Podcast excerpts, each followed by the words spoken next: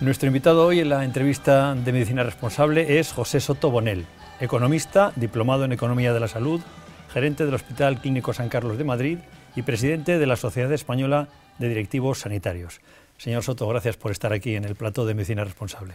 Muy buena, muchas gracias a usted, don Ernesto. Lo primero que se me ocurre preguntarle es, usted es un superviviente, 21 años de gerente en el mismo hospital, en una jungla sanitaria como la española. ¿Cómo lo ha hecho? Aunque tengo que decir que no soy el que más tiempo lleva. ¿eh? No, no, pero 21 años son suficientes, ¿no? Tengo un colega gerente del Hospital de Soria que lleva más, más tiempo que yo. Eh, a, mí me parece que solo es entender la cultura de los hospitales a donde va uno a intentar adaptarse. Ese es, ese es el único secreto. Bueno, usted ha dicho eh, cosas que a mí me han sorprendido. Siempre había escuchado que los médicos salvan vidas, pero usted defiende que los gestores también salvan vidas, que los gerentes de hospitales también salvan vidas. ¿Eso cómo es posible? Explíquemelo. Siempre, siempre, que sea, digo yo que la buena gestión salva vidas, también salva vidas la buena gestión. ¿Y eso cómo se hace? Pero mm, hay que hacer buena gestión. Es decir, hay que ser eficiente en el uso de los recursos, hay que ser vigilante activamente en la seguridad de nuestras actuaciones frente a los pacientes para no dañar, no nocere, primum, primum non nocere, que decía el juramento hipocrático, ¿verdad? Y hay que, sobre todo, pues tener eh, empeño en constantemente estar encima de los procesos asistenciales, procesos productivos, en definitiva, que para un directivo, solo un directivo sería una cosa difícil, pero para un equipo directivo, pues es, es, una, es un requisito de organización únicamente. Y otra cuestión que voy a leer textualmente porque me ha sorprendido también. Dice usted que la actividad hospitalaria y la gerencia se miden en términos de salud. ¿Esto me lo puede explicar también? Claro, sí, sí, sí. Es, es, eso es una cosa que viene ya desde Alma Ata, cuando se dijo aquello de vamos a organizar procesos asistenciales cercanos al ciudadano, así se crean las estructuras de atención primaria y sueltan entonces o se apoya mucho en los determinantes de la salud. Entonces, eh, Deber cuantifica cuánto aporta cada determinante de la salud a la propia salud. Entonces, hay un determinante importante que es el sistema sanitario. El sistema sanitario aporta a la salud aproximadamente, cuentan que, un 15% aproximadamente, y sin embargo el sistema sanitario gasta el, el 85%. El resto, mm, aspectos genéticos, estilos de vida, lugares en donde se reside, educación, forma de vestir, alimentarse, etc., gasta mucho menos dinero y sin embargo aporta más a la salud. El reto es que nosotros aportemos estrategias de gestión para que el sistema sanitario gaste menos aportando a la salud lo mismo o más. Eso es un, problema de, de efectividad. Y usted aboga también por la formación específica de los gerentes un grado universitario para que los chicos desde los 17 años dicen, bueno, yo quiero ser de mayor gerente de hospital. Esto es una novedad. Sí, sí, sí, sí, sí, es una novedad no solo a gerentes, ah, por cierto, administración de los sino a eh, gestores, en definitiva gestores, gestores medios, gestores de, altos directivos. Eh, sí, es una novedad en España. Hay, hay dos, dos o tres universidades en el mundo dos en Estados Unidos y una creo que es en Dinamarca, en donde están enseñando a los chavales este grado. ¿Por qué hemos abogado por eso? ¿Por qué yo me he empeñado personalmente en impulsar esto? Porque estamos llegando a unos niveles de, antigüedad y de edad de los directivos actuales en los que eh, hay convocatorias que hacemos para elegir directivos eh, en los diferentes niveles de la organización y, las encontramos desiertas o que se presenta solo una persona y nosotros decimos algo está pasando. Es decir... ¿Pero por qué? ¿Qué, qué es? ¿Por qué es difícil llegar a ser gerente? ¿Porque no, no interesa a los profesionales del sector? No, porque se desconoce.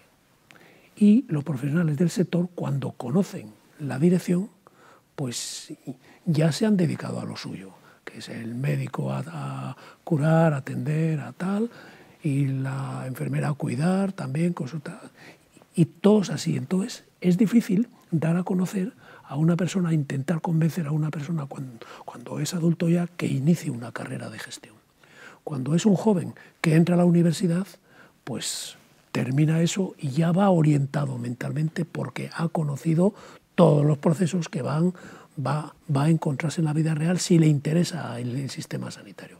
Entendemos que le interesa si se matricula en, en, una carrera, en un grado llamado un grado en gestión sanitaria. ¿Y le secundan sus compañeros en esta, en esta propuesta? A mí sí, sí, sí, sí, ¿Están de acuerdo?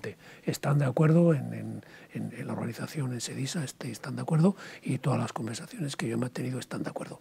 Está, estamos ahora en todos los trámites para que, para que Madrid más D, que es, que es, que es la ANECA autonómica, diríamos, pues nos autoriza a poner en marcha el grado con la Universidad Europea de Madrid y, y sí que está, está, está costándonos convencer al panel de expertos de que esto, de que esto es necesario, pero, pero estamos convencidos de que esto va a salir adelante. No sé cómo van a recibir que siempre se ha dicho que la veterinaria es un grado.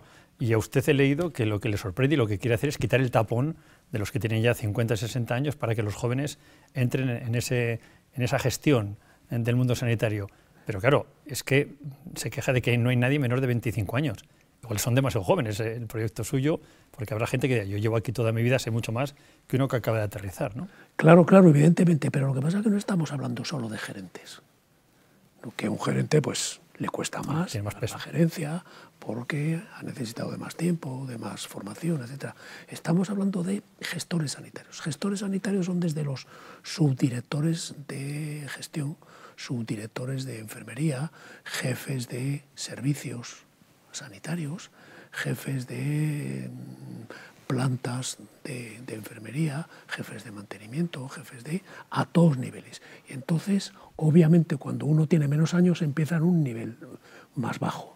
Eh, en la jerarquía y conforme va, va, aumentando en años, va aumentando en experiencias, va asumiendo experiencias y va aprendiendo en la práctica y en la teoría también se va, se va empezando a formar en, títulos propios, en másteres adecuados, etc. Y llega un momento en el que se puede esperar que sea lo más eficiente posible aplicándose a su tarea directiva y entonces te encuentras que ya tienes, pues, digamos que bastantes años rondas ya la cincuentena.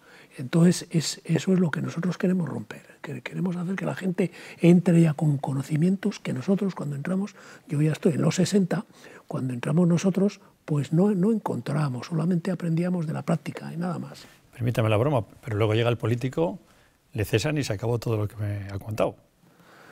A ver, cada vez, cada vez estamos viendo más estrategias de nombramientos de directivos con convocatorias públicas y con, y con no nombramientos como altos cargos, sino como contratados, con contrato de alta dirección del Estatuto de los Trabajadores, y en este caso no se cesa, se despide tras haber sido evaluada en su, en, su labor por, por, un Consejo de Gobierno o por, o por un panel de evaluadores o, o, lo que sea. Esto es, se va extendiendo cada vez más. Hay algunas comunidades, en concreto la de Madrid, Andalucía, que están haciéndolo, haciéndolo ya y, nosotros estamos felicitando a los gobiernos que están haciéndolo primero y, después estamos intentando que mm, todo el resto vean que eso es mejor que sea así, puesto que uno no va a desarrollar su ideología política al trabajo habitualmente y si va a desarrollarlo se le ve mucho y se le y el propio sistema le va apartando.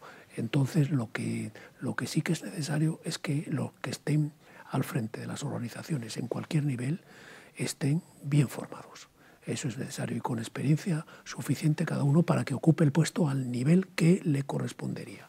Y, y eso, eso es fácil evaluarlo. Y nosotros estamos, los directivos actuales, estamos dispuestos y estamos impulsando este proceso. Convocatoria, evaluación, etc. En definitiva, es profesionalizar la gestión sanitaria. ¿Se dan cuenta muchos de los gestores de hospitales que están a la cabeza de la empresa más importante de su ciudad o de su provincia, incluso de su comunidad. ¿Son conscientes de lo que tienen entre manos? Son conscientes, sí. Eso, a ver, no está pasando en las grandes capitales, en Madrid, Barcelona no pasa, pero en prácticamente todas las capitales de provincias pasa. El hospital es el centro de empleo mayor y es el centro, probablemente uno de los centros de gasto mayores también. Eh, pero no, no, no es eso lo más importante. Lo más importante es que nos demos cuenta de la trascendencia de nuestra labor. Es decir, es que estamos aportando organización para que los pacientes recuperen salud. Y eso es lo trascendente. Uno se va a casa contento, como si fuese un médico asistencial, se va a casa contento sabiendo pues, que se, se, han evitado X muertes al día y eso, eso da mucha moral, de verdad. Se va contento a casa, pero se lleva el problema 24 horas al día, 365 días del año. Y esto os lo digo, ¿compensa ser gerente económicamente, sobre todo en una empresa pública? A ver, depende, depende del nivel de precios en el que uno viva. Eh, no es el, el, oficio mejor pagado, diríamos, así en términos. No es el mejor pagado, tampoco es el peor pagado.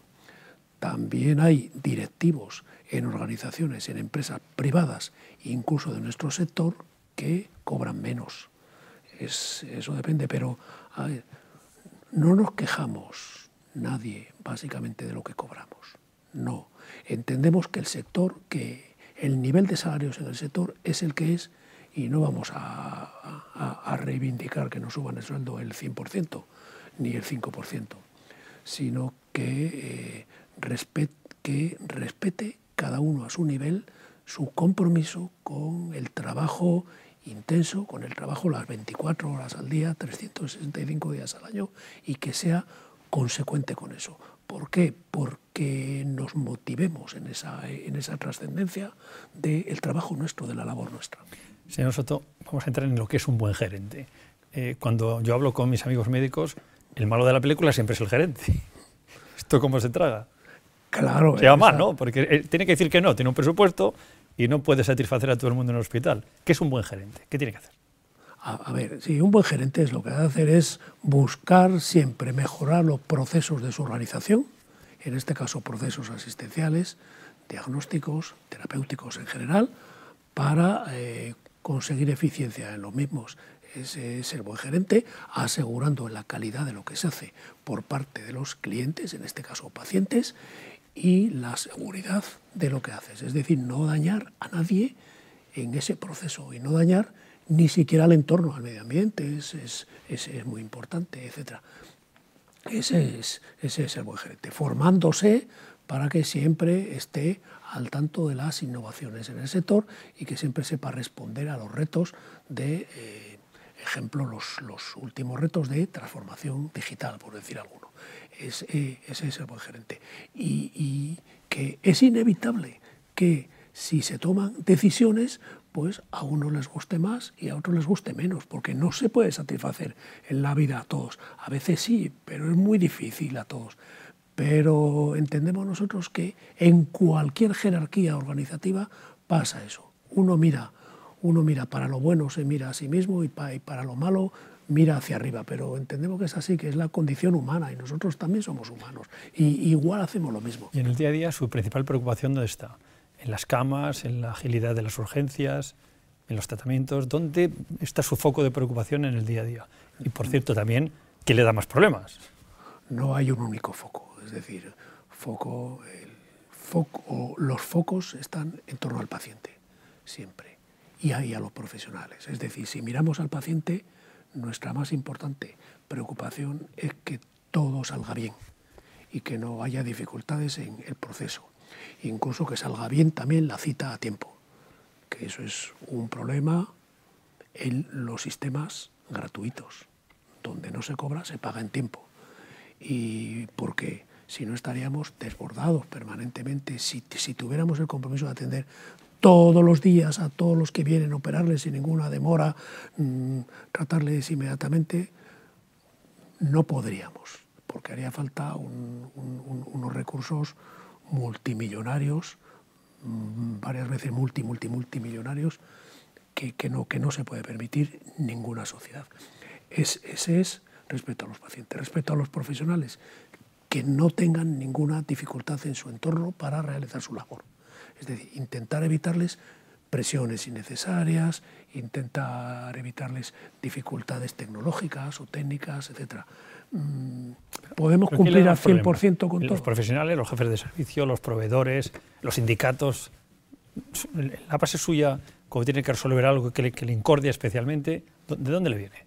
A ver, Depende del tema del, que estemos tratando. Es decir, hay algunos temas donde lo más incordiante son los sindicatos, porque se entiende que los sindicatos se pongan a reivindicar temas de turnos, eh, abono de la actividad extraordinaria, organización laboral a lo largo de, la jornada. En, esos temas, obviamente, son los sindicatos.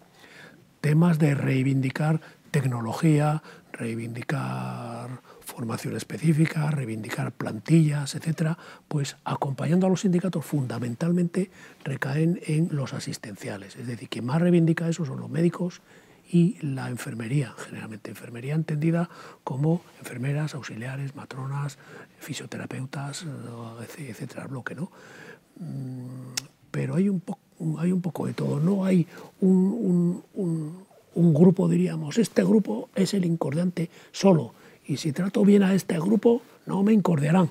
No, el incordio es lógico también, ¿eh? porque a veces a los directivos, si no se nos, se, nos incordiase, pues nos, nos apaciguaríamos y nos, y, nos quedásemos medio anestesiados también. ¿Y cuando el presupuesto no llega o cuando se lo recortan de un año para otro, qué hace? Pues hay que definir prioridades, hay que marcar las líneas de financiación de esas prioridades y hacer lo máximo con lo que se tiene. A mí me preocupa como paciente. A mí me influiría que usted le recorte el presupuesto, vería disminuida la capacidad de su hospital. Tendríamos nosotros que, que asegurar que no, que no fuese así. Es decir, ¿cómo se consigue eso? Pues pactando estrategias de convencimiento, fundamentalmente de pacto con nuestros médicos, jefes de servicio, directores de, nuestros institutos clínicos, etcétera, para replantear tiempos asignados a cada paciente, replantear el proceso, es decir, sí, sí se puede evitar mm, una consulta de resultados llamándole a, un teléfono a una persona, obvias ese tiempo y, puedes dedicarlo a otro. Sí, en los quirófanos puedes, puedes en, lugar de cuatro pacientes, una mañana meter... Cinco prolongando un poco y, pues, pues este tipo de, Voy a entrar en este problema, pero de otra manera. Usted no solo tiene que gestionar la asistencia sanitaria, sino algo que me imagino que le llevará mucho tiempo. Por ejemplo, hostelería, mantenimiento de instalaciones, lavandería, limpieza, cafetería. ¿Eso le, come mucho de su tiempo? ¿Usted cree que está bien planteado eso en los hospitales públicos? Eso es otro tipo de gestión de Claro, claro, pero suya. Es decir, un hospital tiene líneas de producción muy claras ¿eh? y tiene soportes para que esas líneas de producción funcionen correctamente y no se paren nunca. Líneas de producción pues son los procesos asistenciales, oncológicos, neurológicos, reumatológicos, traumatológicos, etc. ¿no? Ahí hay responsables, fundamentalmente médicos, clínicos, ahí son eso. Y luego están todo el soporte soporte de la empresa hospital, diríamos. ¿eh? El soporte de la empresa hospital pues son el mantenimiento de, las instalaciones, la hostelería, la limpieza, la administración, etcétera. Eso. Eso hay que garantizar también que nunca se pare, jamás, y que además sea eficaz y no sea un derroche de recursos también allí. Eso es también complejo, claro que sí, ¿no? pero tiene otro tipo de directivos tiene unos directivos que intentamos que tengan experiencia en este campo. Experiencia en hostelería, experiencia en mantenimiento, en ingeniería, experiencia en administración, experiencia en contabilidad, experiencia, etc. Y externalizar estos gastos y estos servicios sería bueno o malo regular, porque se dice, no, van a externalizar es privatizar. ¿Eso puede ser una solución para quitarle presión a la gestión y a la atención al paciente?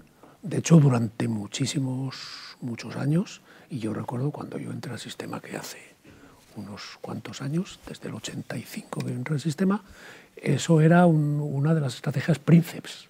Se, se decía, no se meta usted donde no es un negocio y busque empresas que le limpien, empresas que le hagan comida, empresas que, etcétera, etcétera. Y entonces estaba, estaba, estaba, diríamos, de moda, entre, entre comillas. Estaba de moda porque, eh, porque el sector hostelero en la calle fuera de los hospitales, ofrecía unos precios mucho más interesantes que los costes propios.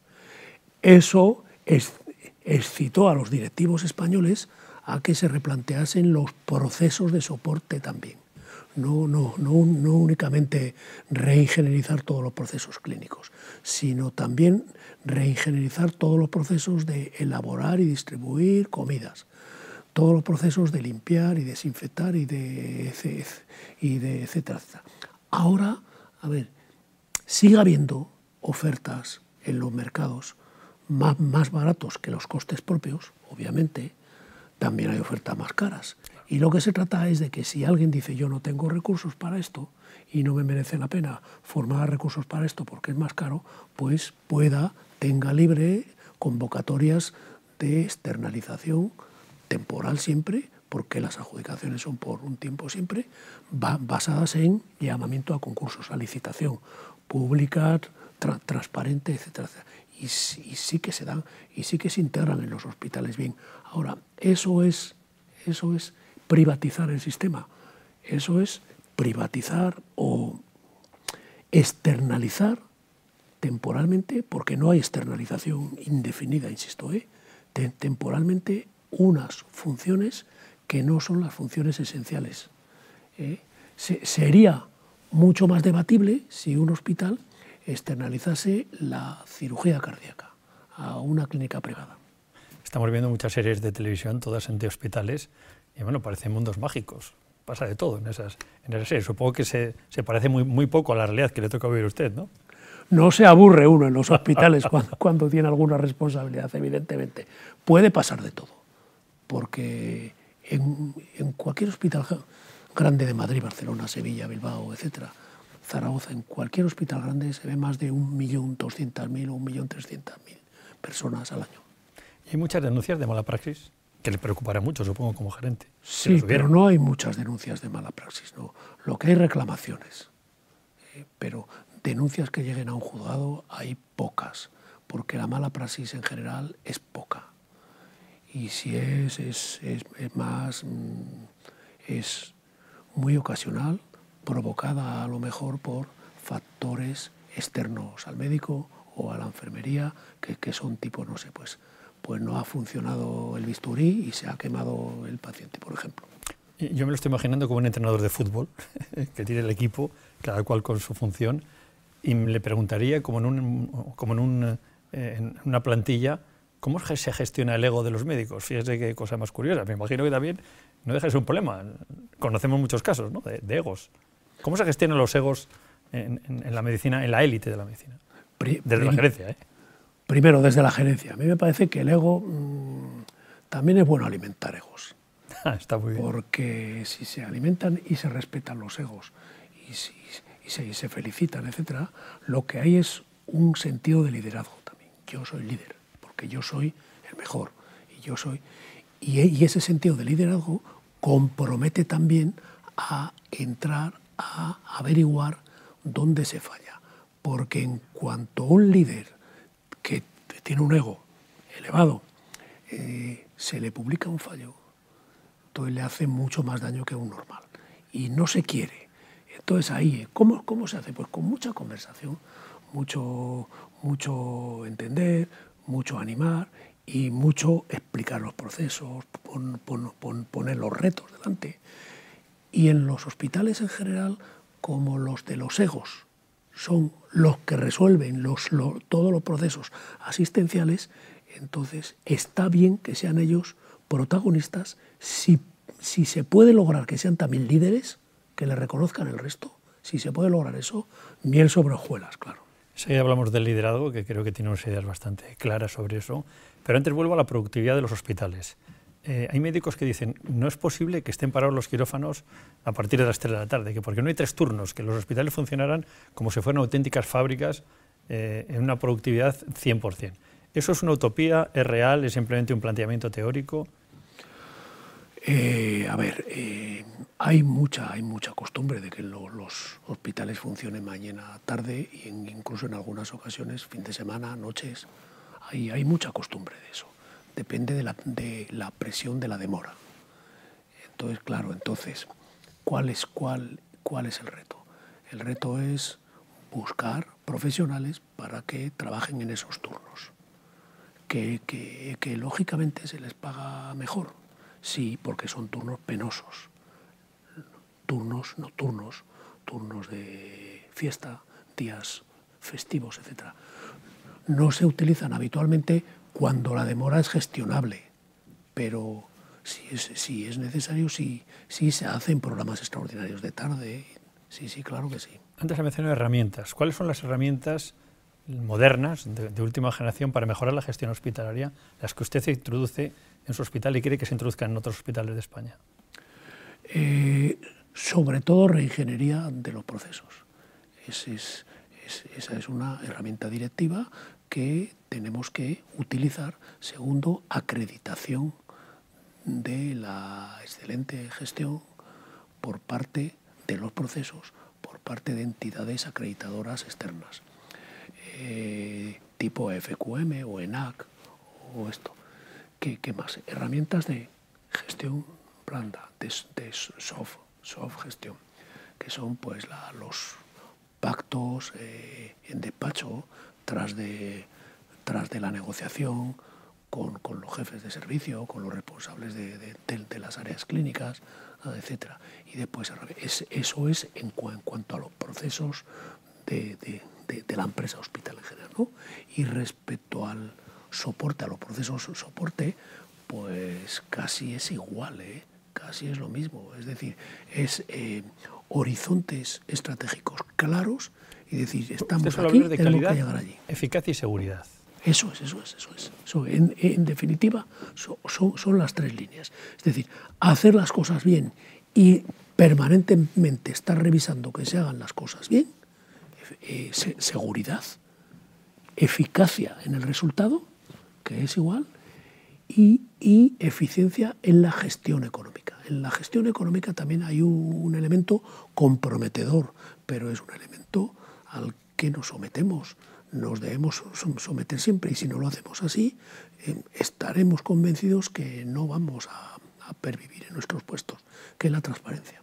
Porque además de rendir cuentas a nuestros jefes, tenemos que rendir cuentas desde los hospitales públicos o desde los centros asistenciales públicos en general, primaria, etcétera, a la sociedad y a sus representantes. Y si no estamos convencidos de eso, pues no, no, no nos va a salir bien el reto. Me va a permitir que le comente cosas que me han sorprendido de usted. Dice que los procesos asistenciales se inician desde que el paciente tiene el primer síntoma en su casa. Claro. ¿Esto qué tiene que ver con el hospital? No, porque, porque el hospital es una parte de los dispositivos sanitarios que habitualmente entran a un, a, un proceso de enfermedad o a una debilitación de, de, un estado de salud de un paciente. ¿eh? y por tanto debemos pensar en organizar las intervenciones del sector sanitario desde que el paciente tiene el primer síntoma y decide, decide que va a llamar por teléfono a un servicio sanitario o, se va a ir a, un centro de salud o a un hospital a urgencias o va o, pide una cita, tal, etc. Desde ahí hasta que se vuelve a casa otra vez. No hasta que se le cura en el hospital, sino hasta que se vuelve a casa porque a lo mejor del hospital pues, no se va a casa, se va a una residencia. Bueno, si es su casa, esa residencia, vale, pero se va a un centro de rehabilitación y no se va a casa todavía, hasta que, es, que, es, que está en su casa y que se siente que ya ha superado el proceso.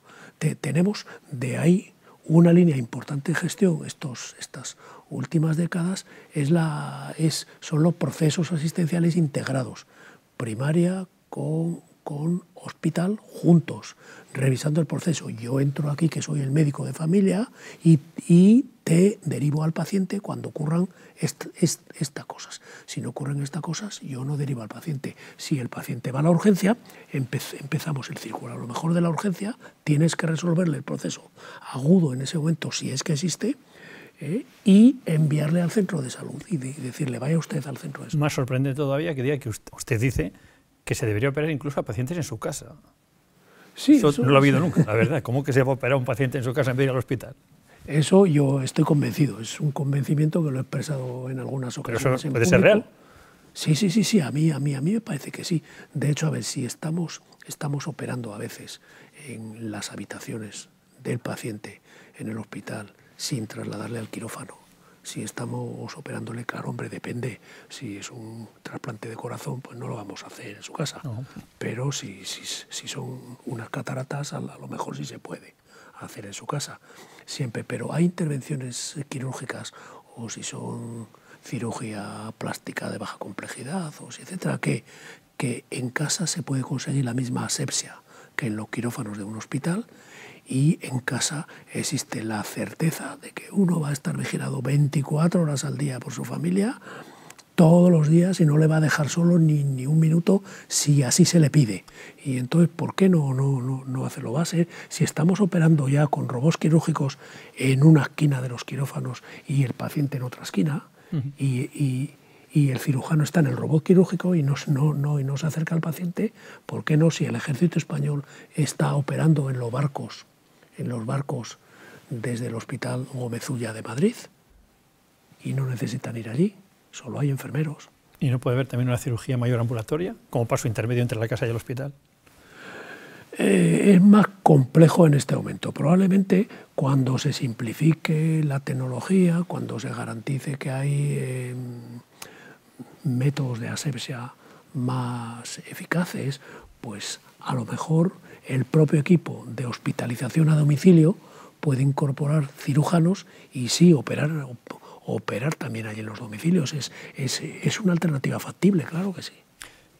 Una pregunta muy, muy técnica. ¿Qué opina que la población española tenga acceso a los resultados clínicos de los servicios hospitalarios?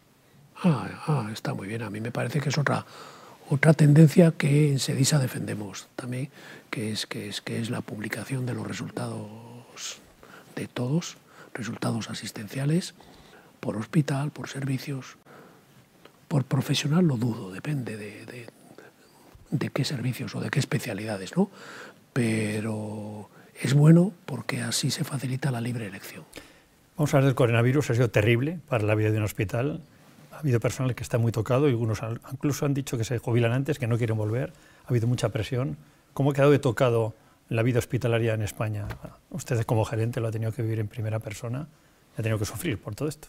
Sí, sí, se sufre porque es verdad, ha quedado tocada. ¿eh? Las plantillas en España han quedado bastante tocadas. Cualquier estudio que se está haciendo sobre el, sobre el estado de las plantillas está desvelando un problema de salud mental derivado del estrés, muchas veces incontrolable, del, miedo a trabajar allí con tanto o de, o de la tensión ocurrida cuando ves que en tu entorno se muere la gente sin poder hacer nada. Cuanto eso, eso ha tocado mucho a, todo el personal sanitario y, y, no sanitario que está trabajando en el hospital también. Y se nota, ¿eh? la recuperación eh, tiene que ser anímica. De hecho, está, estamos empezando ya a introducir programas de recuperación anímica, recuperación funcional importantes. Y, sí que, y sí que ha habido en el personal, ha habido cierto desconcierto, bueno, bastante desconcierto al principio, ante, ante las evidencias de que aparecía un virus que no se conocía, que no se sabía cómo combatirlo, que no funcionaban los fármacos, que no se sabía qué hacer con él, y conforme se ha ido avanzando y se, se ha ido pasando, pues se ha ganado confianza, evidentemente. Ahora, en esta última, última época, pues nos, nos, nos hemos contagiado muchas personas, muchas. Y entonces, de nuevo, ha entrado un, un, un poco de miedo en la plantilla, o bastante miedo en la plantilla. Es decir, pero si yo vengo aquí, a lo mejor no me contagio en el hospital, si yo soy médico, enfermera, tal, pero es que a lo mejor estoy fuera en un comercio comprando o en una cena con la familia o con amigos y me he contagiado y lo llevo al hospital. Entonces está, está también el problema de cada cual diciendo que yo soy un personal sanitario firmemente convencido de mi vocación para curar y yo no quiero complicar la vida. Es, es, eso ahora mismo se da mucho también. Es que la población en general estamos muy agradecidos a todos los médicos, enfermeras, a todo el personal eh, que trabaja en cualquier hospital de España porque han sido valientes, nos han atendido muy bien pero también el coronavirus ha dejado en evidencia algunas deficiencias del sistema sanitario. ¿Cuáles han detectado para poderlas corregir en el futuro? Eh, fundamentalmente, la necesidad de trabajar juntos, primaria con hospitales. Y, y de trabajar también juntos, hospitales con residencias sociosanitarias. Y primaria con residencias, es decir, integrar los procesos, en donde entremos cada uno cuando toque. Una. Dos, la, necesidad de garantizar plantillas suficientes para la atención a pacientes complejos, complicados, que entran directamente en, unidades de cuidados intermedios o en unidades críticas. Es decir, reforzar las plantillas en esas unidades. Eso, eso también está, está estamos convencidos. Y ¿Falta personal o sobra? No, a ver. que dice que sobra. ¿eh? A ver, no, no, de, de, de, reorganizar el personal. ¿no? y yo no digo que falte, es decir, a lo mejor en algún sitio faltará.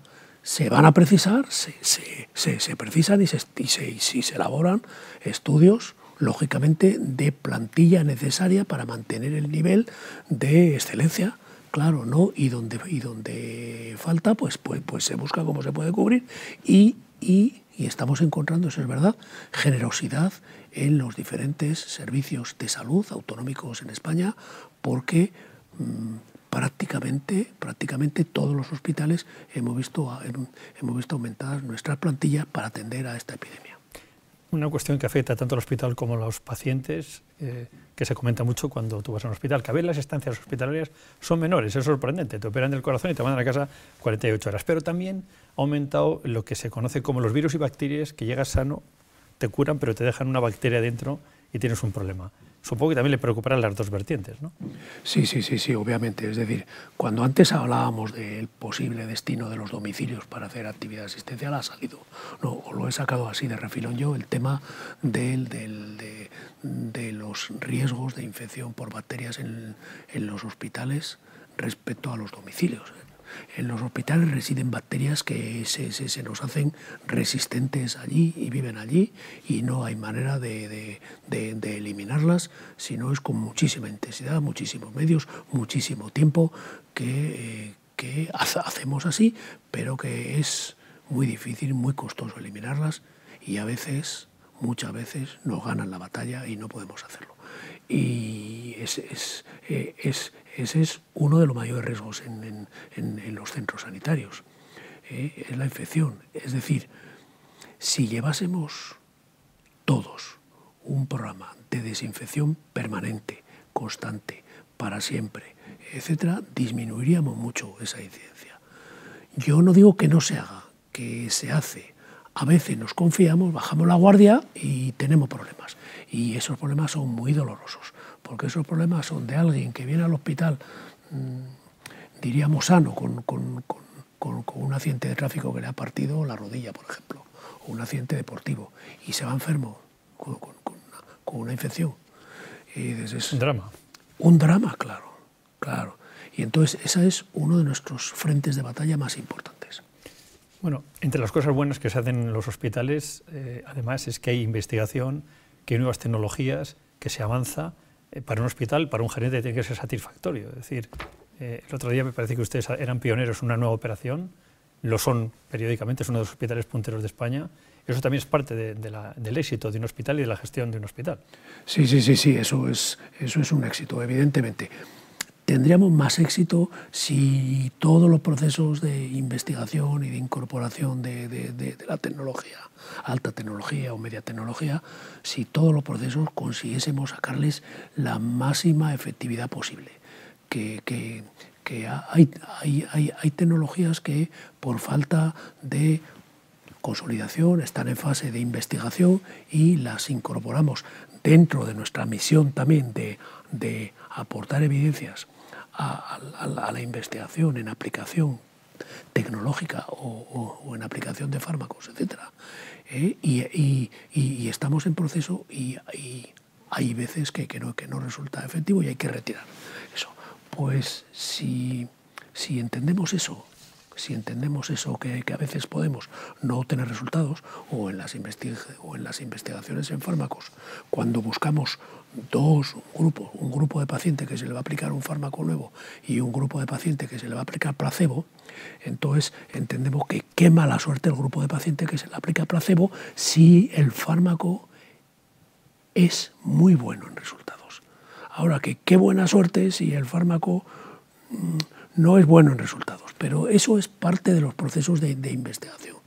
Cada vez es más seria la investigación, se gestiona mejor, hay investigadores con más experiencia, formación, mm, liderazgos, fiabilidad en general y, cada vez los procesos de, de, investigación que acaban en la asistencia directa al paciente son más seguros compensado ser gerente de tantos años con, con, todo lo que ha contado, el mundo en el que se mueve, sin descanso? A mí me compensa también tener, el, eh, tener la seguridad y, la confianza de que personalmente estoy aportando al mundo algo de felicidad. ¿Me va a permitir que le recuerde un episodio que pasó usted? Eh, una campaña contra usted desde la mentira.